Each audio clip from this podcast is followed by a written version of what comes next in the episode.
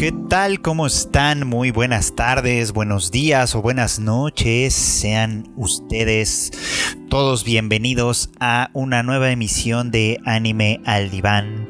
Este podcast en el que, pues, ya saben, Freud Chicken, su servidor aquí, detrás de este micrófono, les platica un poquito, analizamos un poquito lo que está sucediendo en algunas de las series que salen en la temporada. En este caso, pues ya saben ustedes, la temporada de verano de 2021.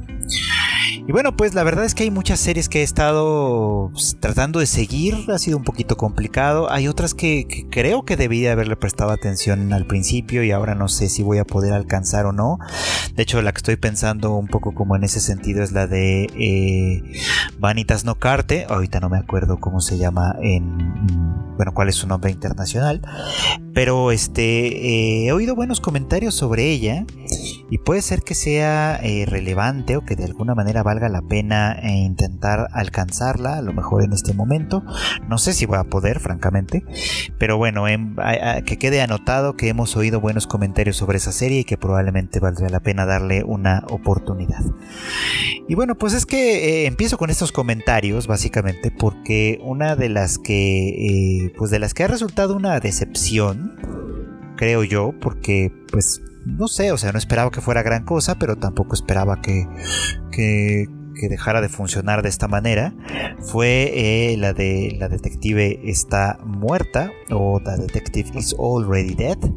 Una serie que pues pintaba interesante, hay que decirlo. Hablé sobre ella creo que en el primer capítulo de la temporada, de este podcast en la temporada de verano, porque ese primer capítulo pues había tenido algunas cosas que habían sido interesantes, emocionante en general y pues de alguna manera planteaba eh, una circunstancia peculiar pues, ¿no? En el hecho de que nuestra protagonista pues de alguna manera ya estuviera, estuviera muerta, tal y cual el título lo dice pues, ¿no?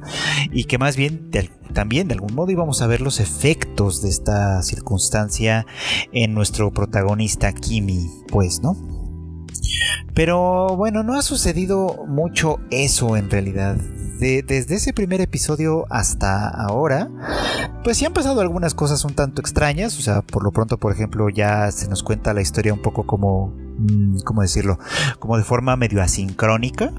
Es decir, de pronto vemos el pasado, es decir, está eh, pues estos momentos en los que Kimi y Siesta eh, pues trabajaban juntos, él como su ayudante y ella como la legendaria detective luchando contra una organización Mm, pues aparentemente terrorista, con estos tintes como de ciencia ficción y tal.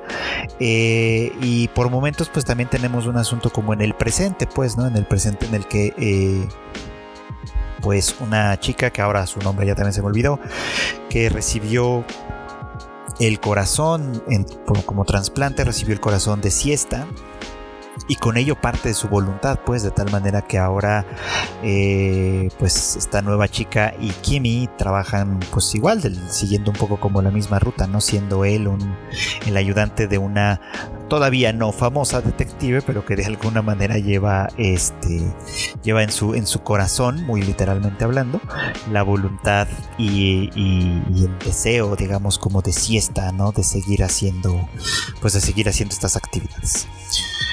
Pero eh, hay que decirlo, la verdad es que el hecho de que lo cuente de manera sincrónica no creo que realmente aporte nada a la, a la, historia. O sea, a veces, a veces este tipo de narración funciona muy bien porque lo que se nos va mostrando y se nos va revelando de alguna manera tiene implicaciones tanto en el presente como en el pasado. Eh, está un poco de moda, creo yo, esto de estar contando las cosas de manera un poquito como asincrónica. Pero este, en, en, en, The Detective is Already Dead, la verdad es que no, no siento nada para nada que funcione. Al contrario, a mí me hace sentir que es una serie como sin pies ni cabeza que, realmente no muestra como nada, nada de valor, pues hasta este punto, ¿no? O sea, no pasa lo que pasa en otras series, que el hecho de dejarte un poquito como en suspenso, de dejarte un poquito como en el misterio, pero al mismo tiempo indicándote claramente que aquí hay un misterio que se tiene que resolver o que del, que de algún modo en algún punto te van a eh, aclarar cosas, etcétera, etcétera, eh, eh, intriga, pues, ¿no? Tiene la función de intrigarte como público, de mantenerte ahí al tanto, esperando las respuestas. Y la verdad es que en esta serie no está pasando. O sea, nada de lo que sucede verdaderamente me intriga. Los personajes en general todos me parecen bastante planos, ¿no? Y, probablemente la única razón por la que le he seguido viendo es un poquito como por el fanservice, porque la verdad es que sí, esta es muy guapa, o era, si lo ponemos en esos, en esos términos. Y, es lindo de ver, ¿no? O sea, de alguna manera es bastante lindo de ver, especialmente en el último capítulo que hasta, hasta un poco de fanservice hubo. Pero la verdad es que como historia como que nada más no funciona. Hay, como siempre, pues los que dicen que, su original, que son las novelas ligeras, pues funcionan mejor y etcétera. Pero la verdad es que eh, para que, esto es una cosa como muy personal, para que yo vaya a buscar una novela o un manga de un anime que estoy viendo, el anime tiene que ser bueno, tiene que serlo bastante bueno como para inspirarme a decir, claro, voy a intentar coleccionar o leer la otra versión, su versión original, para no perderme de esta clase de cosas. Y aquí la verdad es que no solo no está pasando, sino que poco a poco me da más hueva seguirla. Así que la verdad es que no prometo nada, no prometo, no prometo absolutamente nada, pero pues si ustedes están interesados en seguir viendo The Detective is Already Dead, pues ahí me estarán contando, porque probablemente Insisto, no sé si la voy a seguir viendo y si la sigue habiendo, muy probablemente no voy a volver a hablar de ella en este podcast. sí fue un poquito una decepción, pero pues ahí está el comentario a final de cuentas. Pero por otro lado, por otro lado, en una nota completamente opuesta, completamente diferente, voy a insistir todo lo que sea necesario para que me hagan caso y vean Kageki Shoujo de verdad, se están, si no lo están haciendo, se están perdiendo de una joya, de una joyaza en muchos sentidos. Eh, y si ya la están viendo, por supuesto que saben a qué me refiero. Por supuesto que saben que están viendo una serie muy interesante que creo que lamentablemente eh, también ha sido un poquito como ignorada esta temporada, ¿no? Digo, lo, digo en parte porque... Eh, pues por ejemplo uno de los de los sitios más eh, pues más destacados en el mundo en este tema de popularidad del anime y tal que es Anime Trending que ya saben ellos este este sitio pues hace encuestas constantemente sobre las preferencias de los fans sobre todo fans internacionales supongo. Este y eso nos da un poquito como una brújula para saber qué ha sido lo más popular digamos no eh, y lamentablemente pues en su top 10 Kageki ha estado por demás ausente. Y creo que es pues básicamente por esta razón. No es una serie popular en muchos sentidos. El tema no parece atractivo para mucha gente. El tema de los diseños de personajes, aunque a mí me parecen bastante lindos, la verdad es que tal vez no son lo más vistosos ni lo más orientados al fanservice. Y obviamente hay algunas otras series de que ya son segundas temporadas que obviamente ya traen algo de currículum, como Tatame Got Reincarnated as a Slime o como eh, la de Bacarina, la de este, My Next Life as entonces, pues comprendo un poco que series como Kageki Shoujo hayan quedado en el olvido. Pero va a pasar probablemente lo que, lo que pasó con Off Taxi la temporada anterior, pues, ¿no? Que todo el mundo la ignoró y que al final, cuando, cuando la gente que la estuvo viendo empezó a hablar de manera muy significativa sobre, sobre el final y sobre lo, lo importante que fue, lo interesante que fue, pues empezó a llamar la atención y tardíamente eh, algunas personas ya empezaron a, seguirla, pues, ¿no? No sé si Kaiki Shoujo va a tener ese mismo impacto, pero sí creo que sufre un poquito como del mismo problema, es decir, no la están viendo, no es popular, pero es una gran historia. Ya platicamos un poquito, de hecho, parece que voy a hablar de ella cada semana. Esperemos que no, pero parece que voy a hablar de ella cada semana. Porque la, vez pasada estábamos hablando del tema de AI y de alguna manera su, problema, su conflicto personal, eh, en el que estaba implicada, pues, ¿no? Desde un tema de abuso, de, sí, de, acoso, abuso sexual, eh, que de alguna manera también contribuyó a que ella tomara malas decisiones en ciertos momentos, que, que, que, que su carrera como idol, que no era algo que ella deseara en primer lugar, pero lo que de alguna manera también lograba destacar, pues también se fuera a pique y terminara siendo, pues sí, expulsada sin, sin ninguna clase de honor de esta, pues de esta, de esta actividad. Y que bueno, pues a final de cuentas su talento y belleza pues le abrió un nuevo espacio en, en Coca, pues, ¿no? En esta escuela eh, de altísimo nivel, de altísimo prestigio, que forma a chicas para el teatro musical, ¿no? Para, para, para estas obras de Takarazuka, que como, como obviamente La Rosa de Versalles y otras, otras piezas de arte escénico musical, pues, ¿no? En el que de alguna manera, pues, ahí se ve eh, pues renovada quizá, ¿no? Esto a partir obviamente de su de su naciente vínculo amistoso con Sarasa, que es un asunto, por supuesto, muy, muy importante. De Sarasa hay que, hay que, hay que hablar mucho, hay que, hay que querer mucho a esta chica, por supuesto, que, que, que, está en este grupo selecto de candidatas a, estrellas sin, sin estar realmente tan involucrada ahí, pues, ¿no? En, primera instancia, ¿no? No se deja llevar ni por la supuesta maldición del cerezo, que en algún punto este, fue un tema al principio de la serie, ni con esta maldición de ella misma ser demasiado vocal en cuanto a sus intenciones e intereses, obviamente atrayendo cierta animadversión de sus compañeras, especialmente de Ai en primer lugar. Y bueno, pues les he estado diciendo todas estas semanas, Sarasa representa una revolución en todo el sentido del mundo en un, en un ambiente profundamente competitivo, pues, ¿no? Como es esta escuela.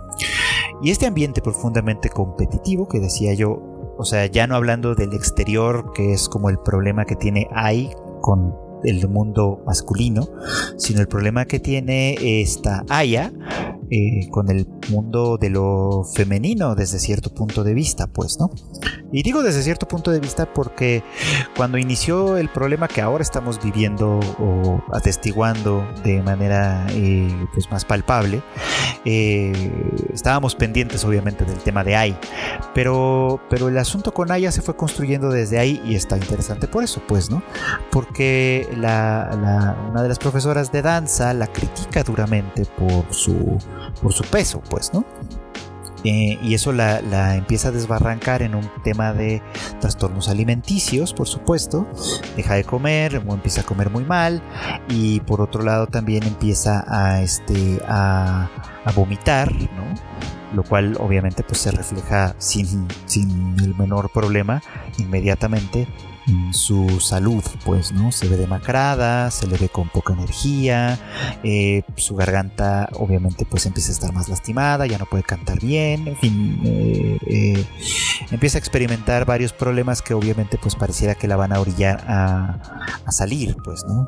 Incluso esta maestra es bastante abierta en cuanto a sus intenciones y expectativas, ¿no? Ella se justifica a sí misma advirtiendo que el mundo del espectáculo el mundo de, Coca, pues, ¿no? Es un mundo muy competitivo y muy hostil, ¿no? Y que entonces eh, ella... curiosamente, eh, se convierte en la primera en, en, aceptar eso como una realidad, eh, como una realidad intransformable, como una realidad que no puede cambiar, vamos. Esto, y, es la primera en ejercer esta violencia, digamos, contra Aya, pues, ¿no? Y Aya, por su parte, pues, obviamente, al ser una chica tímida y más o menos frágil, pues empieza a experimentar estos problemas que afectan su salud duramente, pues, ¿no? Y esto hay que decirlo, la verdad es que este dilema también viene muy a colación con, un tema muy actual, muy presente, que es el, asunto de los Juegos Olímpicos. ¿no? Ustedes recordarán que hace algunas semanas probablemente eh, se habló mucho de esta chica gimnasta de Estados Unidos que decidió eh, abandonar una competencia eh, argumentando o pues sí, de alguna manera explicando que, que un tema de salud mental personal pues podía, era la causa principal, pues, ¿no? Que necesitaba tener cuidado, pues, ¿no? Con su salud mental. Ahora, yo como profesional de la salud mental entiendo esa parte. O sea, creo que a final de cuentas, sí, muchas veces este, por, por, por temas de competitividad, de presión de distintos, de distintos agentes que pueden ser eh, reales o imaginarios, pues a veces continuamos haciendo cosas, continuamos insistiendo en, algo para lo que probablemente no estamos eh, preparados en un momento dado y, en algunas ocasiones la sociedad es muy dura con esos, con esos juicios, pues, ¿no? Eh, como que una vez que estamos en, lugares de alto rendimiento, pues, ¿no? Se espera que sostengamos ese alto rendimiento de manera constante y, y muy fuerte, pues, ¿no? A veces creo que de manera artificial.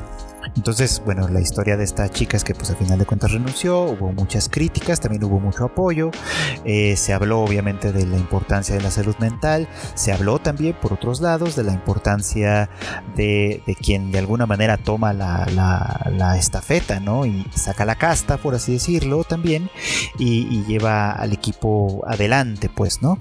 Se habló desde muchos frentes, obviamente cada quien lo pone desde su propia y muy particular perspectiva pues, eh, pero por ejemplo, en Kageki Shoujo es interesante porque a final de cuentas aquí también estamos hablando de una escuela de alto rendimiento en teoría eh, que aparentemente eh, no se tienta el corazón pues no para para para deshacer para destruir a aquellas personas aquellas chicas que considera pues demasiado débiles quizá, ¿no? Independientemente de que puedan tener talentos, independientemente de que puedan tener eh, características que las hagan destacar, ¿no? Pues, ¿no? Independientemente de un montón de cosas.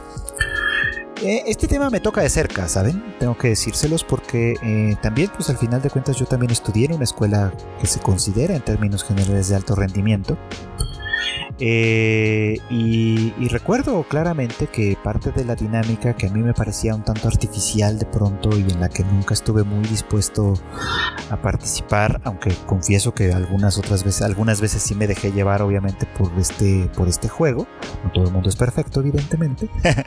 no quiero decir que yo lo sea, obviamente, tampoco, mucho menos. Pero en fin, eh, sé pues que estas competencias a veces son imaginarias, a veces son una simple estrategia de de, presión, pues, ¿no? Que aparentemente o supuestamente tienen la finalidad de promover mm, mayor rendimiento, pero no siempre se consigue así. Estoy seguro que un mayor rendimiento se consigue con muchos otros métodos, pues, ¿no? Eh, bueno, ya me desvío un poco. He hablado, de las Olimpiadas, he hablado de la academia altamente eh, demandante, etcétera, por supuesto. Y aquí en, Kageki el tema va un poquito como por ahí, pues, ¿no? Pero fíjense qué importante pasa, qué cosa tan importante pasa aquí. Todo el mundo se da cuenta de lo que está pasando. Todo el mundo se da cuenta de que Aya está eh, arriesgando su salud de que, de que de alguna manera está, pues sí, destruyendo ella misma el sueño, precisamente porque recibe señales contradictorias. Por un lado es adelgaza, estás demasiado gorda, tienes que cuidarte, ¿verdad? Tienes que, este, tienes que mantener cierta figura. Y por el otro lado es tienes que dormir bien, tienes que eh, eh, comer adecuadamente para que puedas dar el máximo rendimiento que, que eres capaz. Pues pues no. Y es que en realidad el máximo rendimiento pareciera como que se entiende, y, esto es un poco como de pereza, eh, bueno, pereza y practicidad hasta cierto punto de, estos sitios de alto rendimiento, que se, que se toman todos con una misma moneda, con una, con una, que se mide con una misma regla, pues, ¿no? Eh, o sea, es decir, en este grupo de chicas que todas cursan las mismas, las mismas materias, que todas apuntan de alguna manera también al mismo escenario, aunque sabemos que, que, aún en, el, en, el, en, un ambiente tan relativamente pequeño como el del teatro musical hay distintos roles, hay distintos rangos, hay distintas necesidades, de alguna manera todas se les forma como, como con la misma regla, pues, ¿no? Y entonces eso hace que por supuesto hay algunos talentos que consiguen destacar en todo o en casi todo. Hay algunos talentos que logran destacar en unas pocas cosas o en algunas cosas diferenciadas. Y hay algunos otros que siguen siendo talentos porque lograron superar los, filtros de inicio y lograron entrar a este lugar de alto rendimiento en primer lugar, pero que a lo mejor les cuesta más trabajo con sostenerse y mantenerse, que a lo mejor necesitan otro tipo de, intervención, de actividad, otro tipo de trabajo, o bien que tienen talentos demasiado específicos que solo van a lucir en lugares muy particulares o muy específicos. Entonces, como estos sitios de pronto de alto rendimiento miden a todos con una misma vara y esa vara es muy alta, pues, ¿no? Eh, al establecerse un sistema como de competencias, artificialmente se hace una competencia también, pues, ¿no? En la que todo el mundo, que ya son bastante buenos, aspiran a ser el número uno.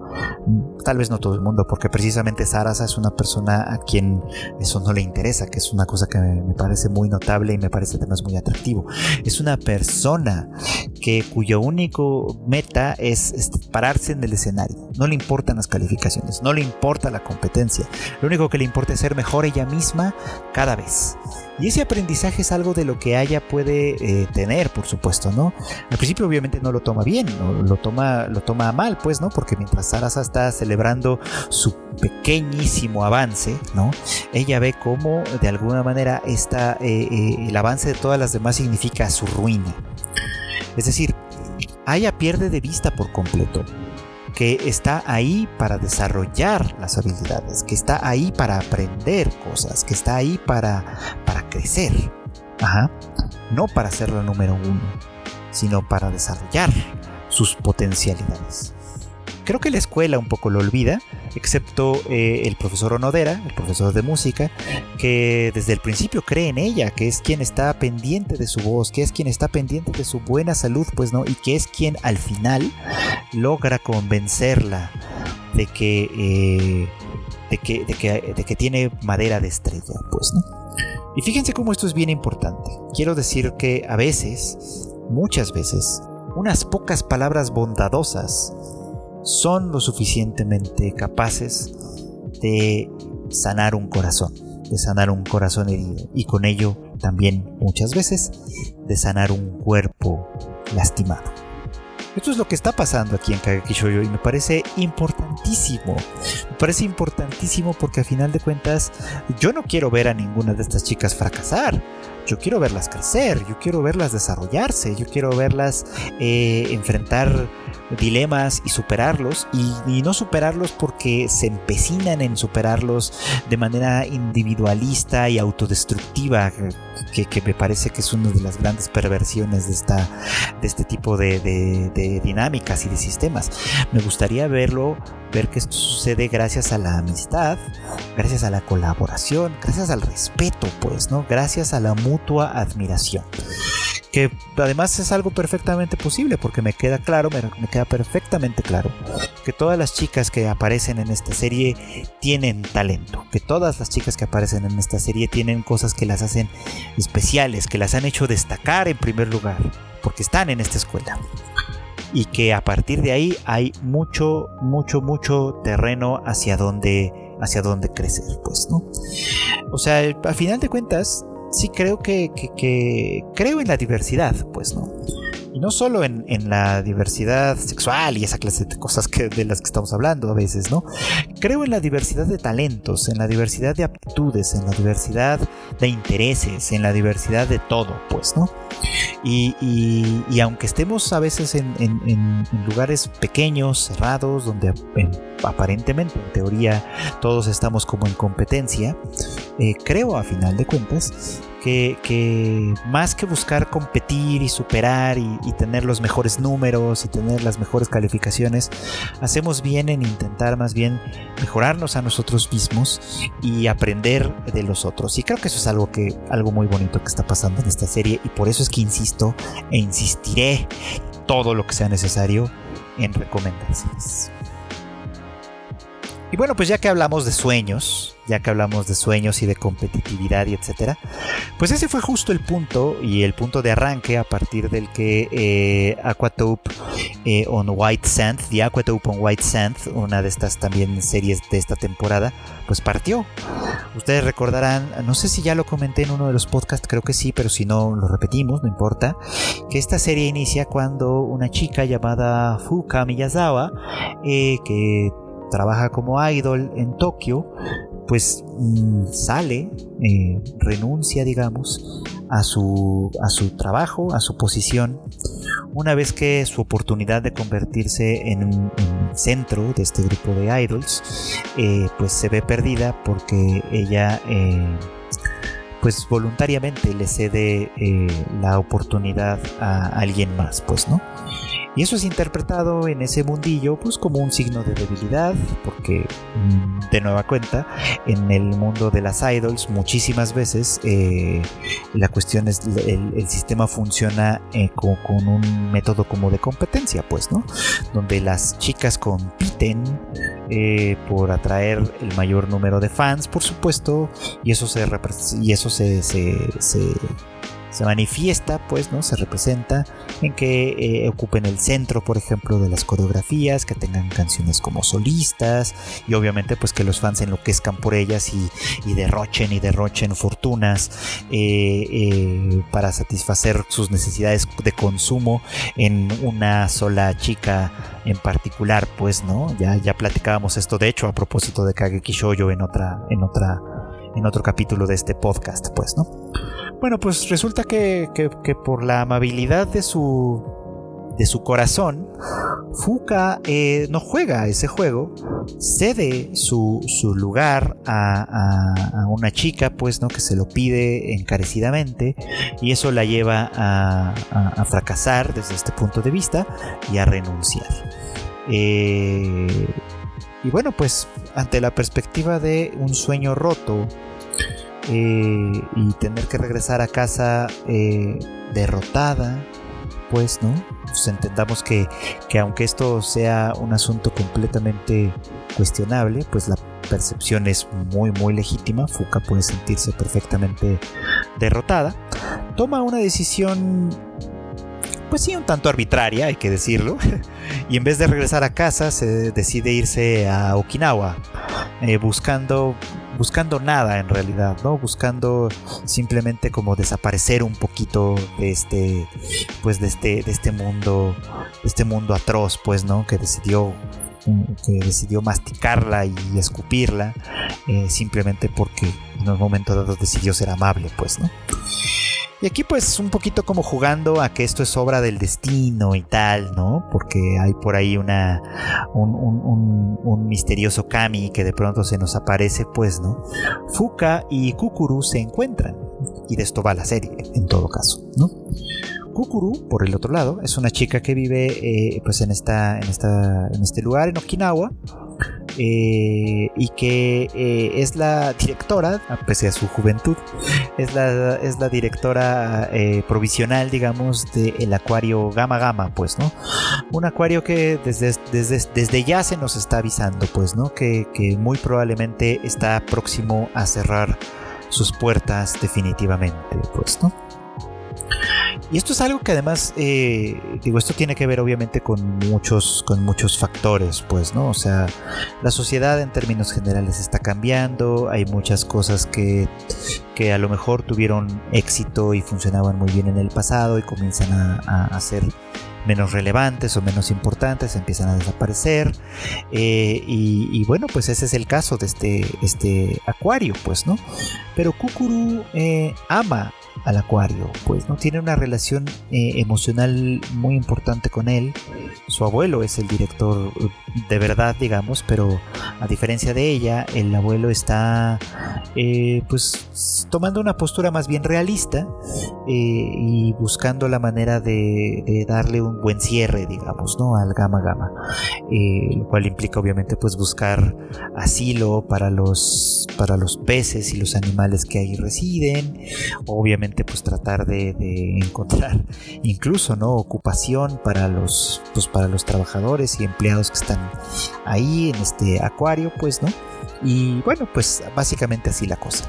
Se, entiende que este lugar, que este pequeño lugar en Okinawa, eh, pues obviamente pues es una ciudad muy pequeñita, muy, muy local, que, y, que el acuario pues al final del día eh, depende de los visitantes, del turismo pues, ¿no? Entonces, como en muchos lugares de Japón, sobre todo lejanos, eh, el turismo se ha ido creciendo pues, ¿no? En favor de obviamente las ciudades más importantes y con mayores tradiciones históricas y cosas así, eh, pues, pues esto, esto, esto pasa, pues, ¿no? También vimos, por ejemplo, en una serie diferente este tema tocado como en Sakura Quest, que no sé si ustedes también ya tuvieron oportunidad de ver, si no, pues es una otra recomendación por ahí. Pero bueno, esto pasa en Aquatope of White Sand, on White Sand. Y eh, pues estas dos chicas que de alguna manera mágicas se encuentran, por supuesto, se encuentran eh, en esta circunstancia que además las hermana, pues no las une. Por un lado, Fuka, pues ya tuvo que renunciar a su sueño. Y Kukuru está en ese proceso, en el que probablemente la realidad va a obligarle a, renunciar también a su propio sueño. Entonces este encuentro que es un poquito mágico, hay que decirlo, podría revolucionar las cosas de una manera muy interesante, pues, Porque al final del día las dos tienen algo que proteger, las dos tienen algo que defender y las dos están haciendo su mayor esfuerzo por defenderlo, ¿no? Eh, Fuka, que ya sabe lo que significa fracasar, que ya sabe lo que significa eh, levantar los pedazos de sí misma y ponerse de pie e intentar de nueva cuenta emprender algo nuevo, hacer algo diferente, eh, buscar una nueva cosa, una nueva meta, un, nuevo hogar, pues en todo caso, este, ella ya sabe qué significa eso, ella ya sabe lo que se siente, ella ya sabe todo lo que representa este fracaso. Entonces es bonito cómo estas dos chicas se han ido acercando paulatinamente, cómo estas dos chicas han estado esto, eh, pues, pues sí hay que decirlo, ¿no? Este, eh, aproximándose una a la otra, ¿no? Para, para tratar de, salvar eh, este acuario, para tratar de, cumplir el sueño de Kukuru. Y, y, no quiere decir que Fuka lo haga solamente por la bondad del corazón, ni mucho menos, sino porque al tener ella esa experiencia, eh, creo que quiere hacer esto precisamente porque su nueva amiga eh, que le abrió las puertas muy rápidamente, que ha sido eh, una amiga fiel en un momento de desesperación, que, de alguna manera también ha sido un, nuevo hogar para, Fuka, pues una manera de experimentar y de, dar amor, pues no. Es esta, la de convertirte también en el soporte, en el apoyo de los sueños, de, pues de los sueños de alguien más, pues, ¿no? Así que pues aquí está una historia que se está cocinando todavía, que es bastante bonita, que tal vez en algún futuro, en algún momento, tendrá ciertos tintes de Yuri, ya veremos, eh, pero, que, pero que aún sin ese elemento y y sin nada que vaya en ese sentido, la verdad es que puede construir una historia bastante, pues bastante emotiva, bastante alentadora que la verdad es que además el trabajo de PA Works eh, realizando la animación, la verdad es que es muy muy bonito, lo hace muy muy bien y también es una recomendación aquí de la temporada. Cada vez lo estoy disfrutando más, o sea, creo que es uno de de esas series que se construye despacio, que se construye eh, paulatinamente, pues, ¿no?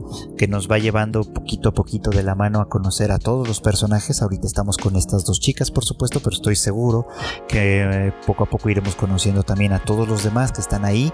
Y, si las cosas van en el sentido que yo espero que vayan, que es básicamente este... Eh, a, un final feliz, eh, es porque creo yo que lo que va a acabar sucediendo es que los sueños de todos de alguna manera van a darle fuerza al sueño de Kukuru, en, cierto modo, pues, ¿no? Así que aquí hay algunos aprendizajes bonitos, algunas cosas interesantes que podemos ver. Es la clase de historias que están bien, que nos calientan el corazón, que nos dan un poquito como de esperanza, pues, ¿no? Que no están desprovistas, obviamente, de conflicto, de dilema, que ya lo, ya, ya ha habido partes de eso en, en los capítulos que llevamos y, que sin embargo creo que va a seguirnos llevando por buen camino. Así que pues ahí está una recomendación más de este verano, Aquatope con White Sand. En un tema completamente diferente, me gustaría platicar un poquitín sobre eh, Sonny Boy, una de las también series que creo que es de las más interesantes que vamos a ver esta temporada. Eh, sospecho que va a ser también de esas series que voy a tener que eh, seguir o que voy a tener que tratar de seguir primero como muy al día y muy probablemente va a haber episodios que voy a tener que ver más de una vez. Aquí sí no porque porque sea confusa o etcétera, sino precisamente porque de pronto creo que los detalles son muy, muy, y van a ser muy, muy significativos. Ya me pasó con Odd Taxi, de hecho, que, es una serie que quise, que quise volver a ver. Eh, eh, poquitito antes de que acabara y, no la vi toda, pero vi varios capítulos como, como una segunda vez, pues, ¿no? Para tratar de agarrarla. Y creo que con Sony Boy va a ser incluso más importante, pues, ¿no? Porque aquí... Eh, la verdad es que si ustedes solo leen el, resumen, pues, ¿no? O solo, o solo se fijan en el arte, puede ser que no sea una serie muy atractiva. El arte no parece tanto de anime, es, poco usual para lo que estamos acostumbrados, por un lado. Este. Por el otro, obviamente, pues el, argumento no parece en principio muy atractivo, ¿no? Son unos chicos con superpoderes que están en un lugar diferente, pues, ¿no? Que están como en una especie de mundo paralelo. Y eso suena a cualquier Isekai que, que hayamos visto en los últimos pues en los últimos años pues no en los últimos meses. Eh, no no va por ahí. Más bien lo que lo que está sucediendo aquí es algo muy interesante. Estos chicos un grupo de treinta y tantos chicos que son de una escuela etcétera eh, no se nos dice cómo ni por qué pero de pronto están en otro mundo en otro mundo que, en el que algunas cosas funcionan y otras no, parece todo como muy arbitrario. Al principio ellos solo están en la escuela y la escuela parece ir a la deriva en, una oscuridad impenetrable. Después esta escuela como si fuera un barco eh, naufraga aparentemente en una especie de, en una especie de isla, donde también en la isla eh, tiene sus propias reglas, pues, ¿no? Que también parecen un tanto arbitrarias, donde las cosas de pronto se incendian espontáneamente y etcétera, pues, ¿no? Y, los chicos con superpoderes, algunos tienen superpoderes muy evidentes, otros no tienen superpoderes o no son evidentes, pues, ¿no? De alguna manera tratan de entender qué es lo que sucede eh, a sus alrededores y por otro lado de, de, de controlar la situación, quizá de volver obviamente al, al pues al mundo del que, del que parten, pues, ¿no? En otra ocasión comentaba que me llamaba mucho la atención que eh, pareciera como que el tema que se desenvolviera parecido al que planteaba en su momento eh, el Señor de las Moscas o Lord of Flies, donde pues los chicos un poco como a la deriva y con habilidades diferentes, pues tienen que encontrar la forma, una forma de sobrevivir, pues, ¿no? Y eso ocasiona que se generen grupos de poder, que se generen bandos, pues, ¿no?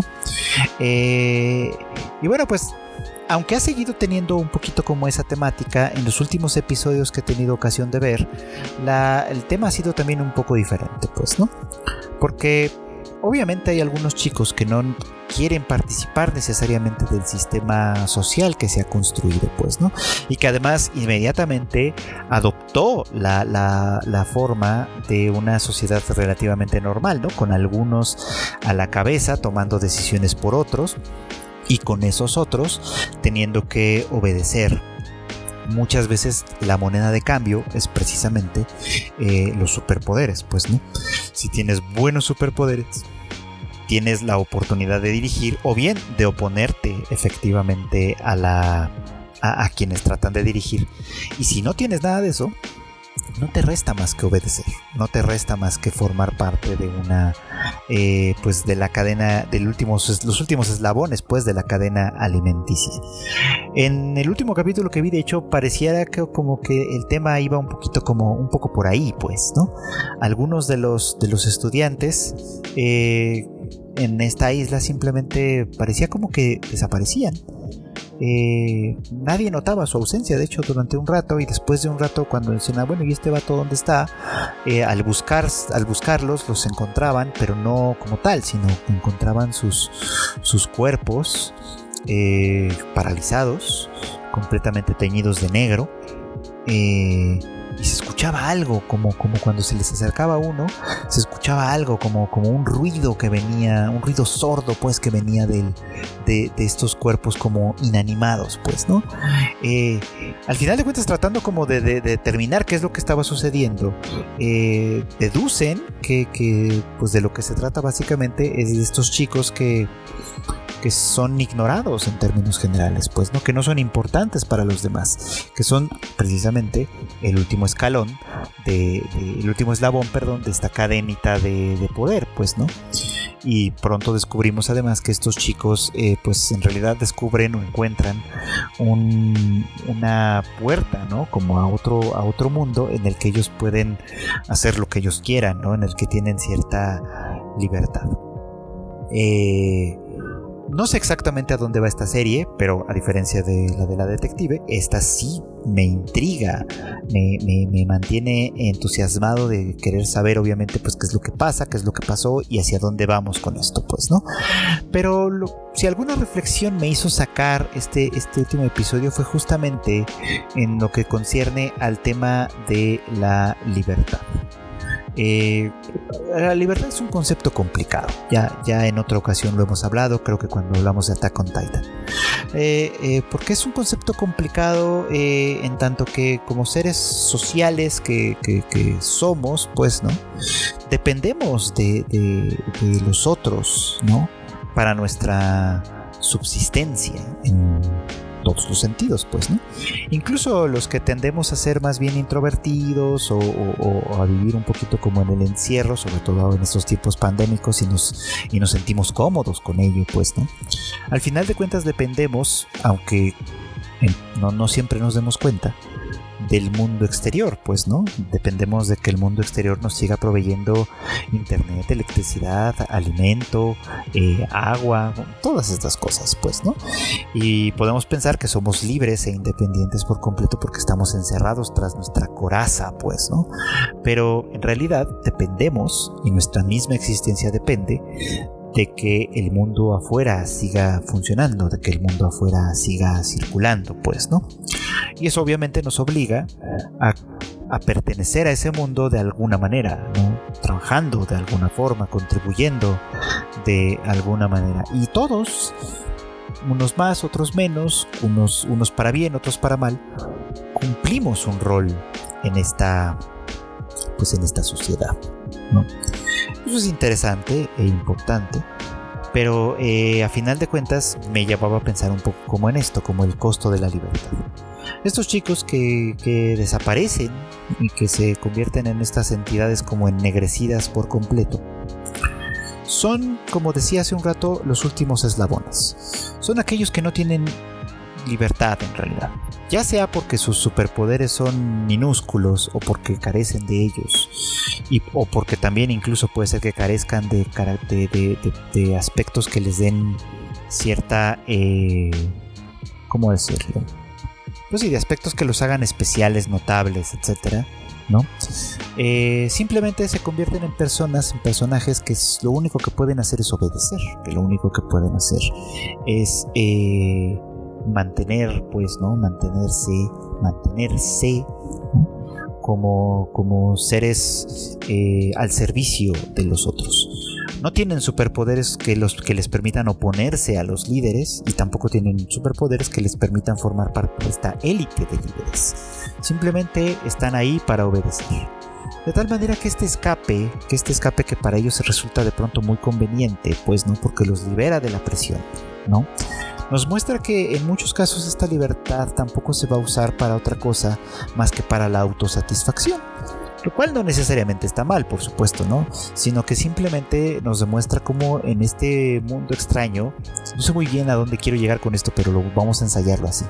En este mundo extraño, donde algunas cosas parecen satisfacerse por sí solas y otras cosas no, donde los superpoderes dan poder político a unos y se lo quitan a otros. En esta sociedad que, pese a ser completamente extraña, tiene en realidad las suficientes tintes de, eh, de realidad como para que nosotros conectemos, porque al final de cuentas estamos presenciando una forma, una paradoja, pues, ¿no? Estamos presenciando una fantasía que sin embargo refleja perfectamente bien el, statu quo de nuestra realidad social y política, pues, ¿no? Una realidad en la que la libertad solo podemos tenerla, por así decirlo, si encontramos una forma de satisfacer nuestras necesidades que no dependa de los otros, como estos chicos que de pronto desaparecen, ¿no? Que encuentran eh, eh, que el mundo, este mundo extraño, les provee de los satisfactores que desean eh, y aparentemente ahí, a partir de ahí, ya no necesitan nada más. A partir de ahí ya no necesitan obedecer a nadie, ni oponérsele a nadie. A partir de ahí son capaces de tomar sus propias decisiones y esas propias decisiones pueden ser completamente mmm, anodinas, pueden ser dedicarse a jugar videojuegos o pasar la tarde sentado en un sillón o echado en un sillón y no hacer absolutamente más nada. Todo esto, todos estos elementos son interesantes, pues, ¿no? Porque se nos plantean así, en una circunstancia extraordinaria, extraña, rara, pues, ¿no? Donde eh, no sabemos en realidad para dónde van, pues, ¿no? Pero que sin embargo, la única manera, la única certeza que todos aparentemente tienen y buscan es la certeza de mantener las cosas, la sociedad, tal cual y como la conocen. A mí me parece interesante, pues, ¿no? Porque estos chicos al final del día no tienen la imaginación, aparentemente, para crear una sociedad provisional que juegue en términos diferentes. Al contrario, simplemente crean o recrean la sociedad que conocen con las nuevas reglas, digamos, ¿no? Con las reglas establecidas por los superpoderes.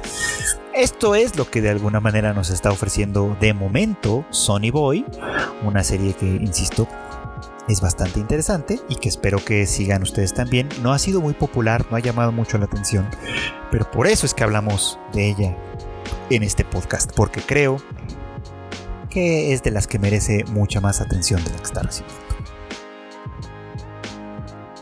Y bueno, pues ya que estamos dejando lo popular para el último minuto, para los últimos minutos, quiero hablar, retomar la conversación sobre Tokyo Revengers, una serie que la verdad es que he estado disfrutando un montón, mucho más de lo que creí que iba a disfrutar. Eh, recordamos que, recordemos pues, ¿no? Que, que, su, todo el proceso en la que la anunciaron y ya saben, publicar los key visuals y tal, la verdad es que no parecía tan atractiva. Y se está eh, eh, instaurando, digamos, en una, en una pequeña tradición de anime reciente que hemos estado viendo, en el que distintos individuos regresan al pasado por cualquier razón para corregir cosas de este pasado, ¿no? O sea, Tokyo Revengers hace esto de manera más o menos mágica, que no importa mucho en realidad. ¿Por qué? Porque solo es como su plot device para que las cosas funcionen. Pero ha habido series como, bueno, en esta misma temporada, Bokutachi no Remake, que, que, que en otra ocasión volveremos a hablar de ella, por supuesto. Y en años relativamente recientes ha habido series que siguen eh, eh, insta instalándose en esta misma lógica, como la famosísima ya Erased de hace algunos añitos, como Re Life, por ejemplo. Pues no, o sea, o sea pareciera como que hay, hay, una tendencia, pues, ¿no? A, a escribir historias que tienen esta lógica, pues, ¿no? Puedo regresar al pasado y puedo tomar decisiones o hacer, o, o hacer acciones, pues, no actuar de alguna forma que cambie el destino que yo ya sé que va a suceder. Y bueno, pues en Tokyo Revengers pasa algo muy peculiar porque, eh, eh, bueno, pues aquí estamos hablando de una circunstancia muy interesante, ¿no? Para quien no la ha visto, un breve resumen. Takemichi es un chico de 26 años, si no estoy mal, que pues le ha ido muy, muy mal en la vida, que, que su, o sea, pues tiene un trabajo mediocre, no pudo hacer absolutamente nada y que recuerda como con cierta nostalgia que su mejor año en la vida fue cuando estaba en secundaria porque tenía una novia muy linda, formaba parte de una pandilla de delincuentes juveniles, pues, ¿no? Y la vida parecía muy divertida. Lo que él no recordaba aparentemente con mucha claridad es que, eh, eh, bueno, pues en realidad él formaba parte de manera muy incipiente de una gran pandilla llamada Tokyo Manji, que eventualmente se convirtió en una organización criminal en toda forma y que a la postre eh, termina siendo responsable de la muerte de quien fue su novia en ese momento, Hina Tachibana, pues, ¿no? Y, bueno, pues eh, recibiendo de manera mágica y arbitraria el poder de regresar en el tiempo, eh, Takemichi eh, se ve entonces en la necesidad, en la obligación incluso, pues, ¿no? de buscar alterar, de buscar cambiar las cosas para salvar no solo su vida, que también estaba en peligro, sino la vida de su novia, pues, ¿no? De Hinata. Eh, con esta premisa empieza pues no una historia en la que Takemichi que no es de ninguna manera un chico cool no es fuerte no es particularmente inteligente no tiene muchas cosas a su favor hay que decirlo pues no solo el hecho de ser una persona muy noble y muy y muy abierta pues no tiene que regresar y tratar de evitar que la pandilla Tokyo Manji se convierta en lo que al final va a acabar siendo esta organización delictiva pues no eh, obviamente han pasado muchas cosas mm, en los muchos capítulos que, hemos visto de esta serie. Eh, también, por cierto, aprovechando que estamos hablando de ella, en el canal de YouTube de Tadaima tengo un videito a propósito de, las pandillas de motociclistas, las Bosozoku, que son eh, básicamente pues las este, en lo que se inspira esta historia puesto. Ahí, si no lo han visto, denle una checadita. Pero volviendo al tema, ahora aquí en Tokyo Revengers se nos está presentando alguien de quien se nos habló desde el principio, que es el personaje de Kisaki Tenta. Un, un chico, pues, ¿no? Que se va a convertir en uno de los principales líderes de la Tokyo Manji, en una persona temible, pues, ¿no? Que no tiene escrúpulos y que no tiene ningún reparo en cometer toda clase de delitos, siempre sin ensuciarse las manos de alguna forma. Ahora, ahora lo, estamos empezando a conocer. Y estamos empezando a ver cómo este genio malvado eh, fue construyendo pues no su fama, su prestigio a partir de la manipulación de otros personajes no tan brillantes como él evidentemente, pero que en su momento tuvieron la influencia y la fuerza pues no para hacer grandes cosas. Entonces podemos ir deduciendo, quizá me equivoco, pero ya veremos por lo pronto, que Kisaki estuvo detrás de eh, la, si no la formación, cuando menos el crecimiento de otra pandilla llamada Moebius, con el que después entra en conflicto con la Tokyo Manji, terminando pues no de disolverse eh, para, para, fusionarse o para, o para convertirse en una pandilla diferente después que se va a llamar Valhalla, pues, ¿no? Y esta pandilla Valhalla, que también se va a enfrentar en, el, Bloody Halloween a, la Tokyo Manji, pues, ¿no? Esta es una pandilla que por supuesto también se va a convertir, en, se va a ser instrumental, pues, para, la, para el desarrollo futuro de esta organización criminal. Ahora, eh, el hecho de que vayamos conociendo a Kisaki y que vaya presentándosenos como un genio malvado, digamos, pues, es interesante y al mismo tiempo difícil va a ser complicado, pues, ¿no? Que, la serie logre construir a, un genio malvado en toda forma, pues, ¿no? Porque lo que vamos a ver o lo que tenemos que ver es a alguien que tiene que, tiene que tener la suficiente inteligencia para construir esta, eh, pues, digamos como, como, como esta, eh, esta organización. Y hay un elemento ahí muy interesante y muy importante que, que ya se mencionó, y que todavía no hemos visto, pues. Eh, y es el hecho de que no basta con ser fuerte, no basta con ser habilidoso. Para crear una organización hay que tener cierto tipo de carisma. No parece que en primera instancia Kisaki lo tenga. De hecho, hasta el momento pareciera que más bien se ha valido de otros individuos como Osanai en el caso de Moebius y como Hanma en el caso de Valhalla, pues, ¿no? Personajes aparentemente más llamativos, aparentemente más carismáticos quizá, pero que han seguido las instrucciones de Kisaki y que han logrado convertirse, pues, en, bueno, que lograron en su momento convertirse en personajes importantes, pues, en atraer seguidores. Porque lo importante obviamente para una organización como esta, sobre todo donde las cosas se ponen menos riesgo de verdad, donde puede haber violencia, homicidios y cosas así, es eh, necesitas conquistar, necesitas convencer, necesitas seguidores, pues, ¿no? Y para eso es importante, obviamente, el carisma. Los líderes carismáticos son peligrosos por eso, pues, ¿no? Porque son capaces de, mover las emociones de la gente. Y, al mover las emociones de la gente para que hagan lo que ellos desean que hagan, pues, ¿no? Se pueden generar movimientos sociales, de toda índole, pues, ¿no? Políticos o lo que ustedes quieran. Y esto es muy, muy complicado. La serie todavía no nos muestra quizá aquí como tal. O sea, ya tuvimos oportunidad de verlo en algunos, en algunos vistazos, de, tanto del pasado como del futuro. Ya tuvimos oportunidad de verlo un poquito en, el pasado de Takemichi, cuando eh, Mikey lo nombra eh, capitán de una de las, de las divisiones, pues, ¿no? Eh, ya lo estamos viendo de alguna manera también como actuando aparentemente detrás de bambalinas, pues, ¿no? Siendo probablemente la cabeza oculta de Valhalla. Entonces, pues eh, estamos viendo cómo sí, efectivamente, la, acción de él no es una acción directa, no es una, una, acción en la que él se ponga en el, en el, reflector, bajo el reflector, pues no, sino que más bien actúa desde las sombras y desde las sombras mueve los hilos de algo que se va a convertir en un asunto mucho más grande. Entonces, el enfrentamiento se antoja complicado, pues, ¿no? Porque por un lado tenemos a este genio malvado que todavía se nos tiene que presentar de una manera mucho más clara, mucho más visible, que, nosotros entendamos exactamente por qué es un maldito genio. Eh, y por el otro lado tenemos a Takemichi, que, no tiene ninguna de esas cualidades, pero que... Eh, que, su, su, única virtud como tal es la, de, es, la del carisma en realidad. Aunque no es el personaje más popular, hay que decirlo. Eh, los, la mayoría de los espectadores como que medio se desesperan de él, ¿no? Porque supongo que están... bueno, no supongo, en realidad él desluce mucho, ¿no? Cuando se compara con personajes como Draken o como Mikey o como prácticamente cualquier otro de la Tokyo Manji, pues, ¿no?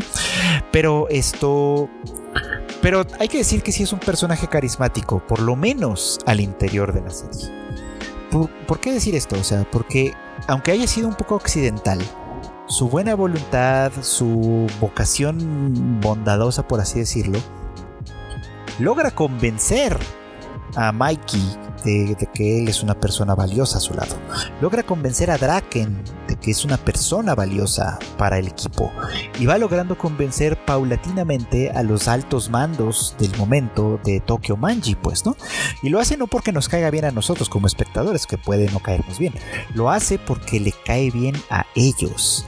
Porque su, su, su forma de ser tan abierta, tan tan impulsiva de pronto, pero al final de cuentas tan, tan sostenida en ideales eh, sólidos, pues, ¿no? Hace que sea eh, popular entre ellos, pues, ¿no? Y que de alguna manera, lo sabemos también, en el futuro sea una amenaza constante para Kisaki. O sea, creo que aquí se está construyendo algo interesante. Creo que aquí se está construyendo algo padre. Tenemos que ver qué hace la serie para mostrarnos más a Kisaki. Tenemos que ver qué hace la serie para demostrar cómo este carisma de Takemichi puede convertirse en un antagonista muy importante para este genio malvado. Tenemos todavía mucho por ver. Y esperemos que este que lo que nos resta de Tokyo Revengers sea lo suficientemente bueno como para ponernos en esa posición. El anime ha sido exitoso, la verdad es que en Japón le está yendo súper bien al manga a partir, de, a partir de su lanzamiento, cosa que demuestra obviamente que ha sido lo bastante atractivo como para eh, llevar pues como les decía, ¿no? A los que ven el anime a convertirse en lectores de la, de la original. Así que eh, hay mucho por ver aquí y Tokyo Revengers creo que sí está siendo una de las series más importantes del año por el momento. Esperemos que lo conserve esto eh, pues, por lo que le resta de su emisión. Y bueno, pues muchas gracias, muchas gracias a todos por acompañarme como cada semana en un capítulo más de Anime al Diván. Ustedes ya saben que pues a mí me encuentran en todas mis redes sociales como Freud Chicken, ahí para que si no me siguen pues ya me sigan. Y si ya lo hacen pues platiquen conmigo en todas las redes posibles pues, ¿no? Que yo trataré de contestarles y de interactuar con ustedes tanto como se pueda. Y aprovechando pues ya los avisos, vamos a platicar también de que tenemos en Tadaima pues distintos contenidos para ustedes, empezando obviamente por las noticias más importantes que encuentran en el sitio web tadaima.com.mx. También tenemos los, eh, las transmisiones en vivo, en directo, que hacemos los miércoles en punto de las 8.30 de la noche en el canal de YouTube y en Facebook y en Twitch de Tadaima MX, ahí, así lo encuentran. Ahí en ese mismo canal de YouTube de cuando en cuando también publicamos algunos videos dando opiniones, recomendaciones, etcétera, sobre temas de anime y etcétera. También ahí los pueden buscar y por otro lado los podcasts. Los podcasts que tenemos, por un lado el Shuffle de Kika, el, Rage Quit que conducen Marmota y Q y, pues obviamente este anime al diván. Y por ahí uno que todavía se resiste a salir, pero que pues ahí anda y anda, esperemos que muy pronto.